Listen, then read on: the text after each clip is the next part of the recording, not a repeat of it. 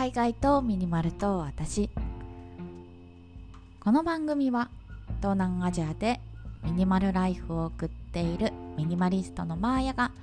100日間のシンプルライフを通して感じた恋愛アイテムをご紹介する番組です。100日間のシンプルライフ。ルールはたった2つ。1すべての持ち物をクローゼットにしまう2 1日1アイテム引き出す。このラジオが物であふれている皆さんの日常のスパイスとなれば幸いです。はい。今日は何日だっけ？えっと、はい、5月14日土曜日ですね。今日は何日だっけっていうスタートどういうことって感じなんですけど、すいません、私ね、起きて15分ぐらいなんですよね。そんな早朝に収録すなって感じなんですけど、なんかね、ちょっとベッドの上でダラダラダラダラしてしまって、あ、これはいかんと。もうちょっとなんか活発に動かなければせっかくの土曜日なんだしと思ってただいまの時刻朝の6時半なんですけど、はい、あの早朝に、はい、ポッドキャストを収録しているという感じです、まあ、今日ねあの持ち物の紹介っていうかつぶやき会なんですよ。あの私が普段考えていること海外生活のことミニマリズムのことなんかをゆるゆるとお話しする会にしようと思っているのでまあ寝起きのテンションでもいいかみたいな感じで。はい、まあ、私のポッドキャストなんでねもうちょっと気まぐれに配信をしているっていう感じです。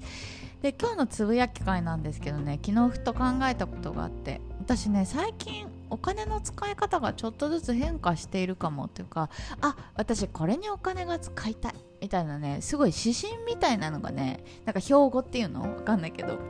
なんかできてきたんですよ。皆さんは突然なんですけどどんなことにお金を使っていますか？もしくはどんなことにお金を使いたいと思っていますか？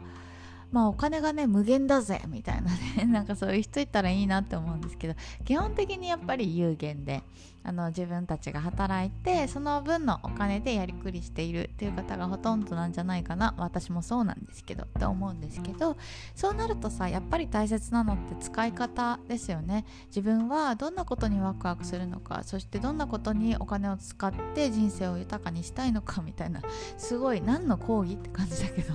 朝からね寝起きのテンションで話すようなことじゃないんですけど。でもね朝ふと起きた時にあ私これにお金が使いたいっていうのがちょっとね言葉にできるようになったので今日はそのお話をしていきたいと思います。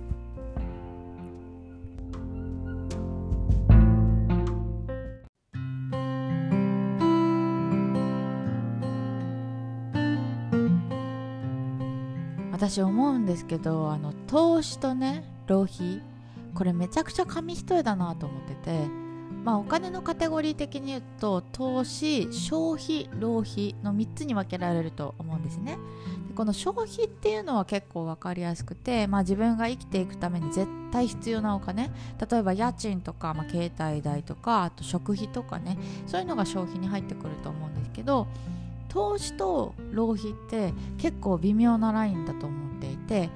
自分があこれ絶対に投資だと思ってさお金使ったとしてもちょっとしたことで浪費になることってあるじゃないですか。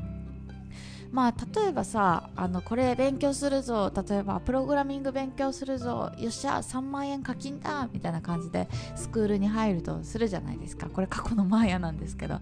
でやっぱりねテンションが上がらないんですよ。勉強していてあれ？なんか楽しくねえぞ。って言って途中でやめてしまう。まあ実際にさそれ投資だと思ってて途中でやめちゃったら浪費になるっていうのもまああの厳密に言うとさ勉強って、まあ、途中でやめたとしてもそのスキルがなくなるわけではないからまあ投資になるっちゃなるんですけどでも3万円もかける必要なかったみたいな。これぐらいのレベルだったら全然 YouTube で勉強できたわ みたいなさ。そういうこともあるじゃないですか。だからそういう面からすると結構投資と浪費って紙一重だななんて思ってるんですなのでね私的にはやっぱ自分のなんかお金の軸じゃないけどさ私はどういうことにお金を使ったら人生がワクワクするんだろうとか幸せになるんだろうみたいななんかそういうなんだろう指針みたいなのを持っている人って強いなーってずっと思ってたんですよ。で私ね今までずっとそこが言語化できなくて、まあ、持ち物少ないしさなんかときめくものにお金を使うって言ってもなんかどういうものにときめくんだろうっていうのが全然分かってなかったんですよ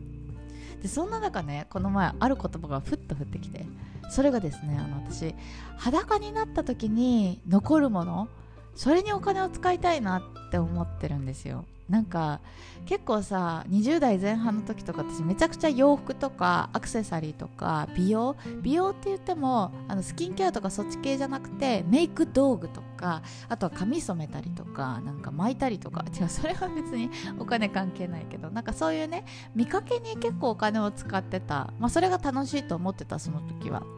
なんですけどここ最近ね私ハマっているものって、まあ、もちろん勉強したりもそうなんですけどあの本を読んだりとかあとは筋トレしたりとか、まあ、あとなんだろうななんかこうやって旅していろんな経験を積むみたいななんかあこんな暮らしあるんだって知るとかなんかそういうものが結構自分の中のときめきレーダーにはまってるんですよ。でこれをね言語化するって言ったらどうなるんだろうって思った時にやっぱ裸になった時に残るものにお金を使っていきたいっていう言葉が出てきました。やっぱりさなんかまあ私結構ねネガティブなのかわからないんですけど自分が亡くなる時のことを結構想像していてやっぱり洋服とか持ち物とかって持っていけないじゃないですか。でもなんか自分の肉体に刻んでいるものだったらなんかこう天国にでも 天国に行けるかどうか分かんないんですけど持っていける気がしていてなんかそういうものにお金と時間をどんどん費やしていきたいなと思うんです。なんか筋トレとかもそうだなと思ってて。まあ、その洋服を脱いだ時にね残るものにお金を使いたいっていう話をしたと思うんですけどなんかねこうなんだろう洋服とかなんかで着痩せするとかじゃなくてもうそもそも整えたりとかね。あと昨日ね実はあのスパに行きましてあの人生で初めて3時間受けたんですよスパを。いつもだったらなんかこうリゾート地でマッサージ受けて終わるみたいな感じなんですけど1時間ちょっとね。でも昨日はねなんかマッサージ受けて全身のスクラブやってもらってトリートメントやってもらってあとは顔のねディープクレンジングなんかもやってもらって本当にねなんかあやってよかったっていうか自分の肌が好きになったみたいな感じでさすごいねなんか嬉しい体験をしたんですよ。なんかまあ日本だとさすごい高いじゃないですか。多分そういうのってなんか1万2万3万とかすると思うんですけどこっちだと60ドルだか7000円ぐらいでできたんで。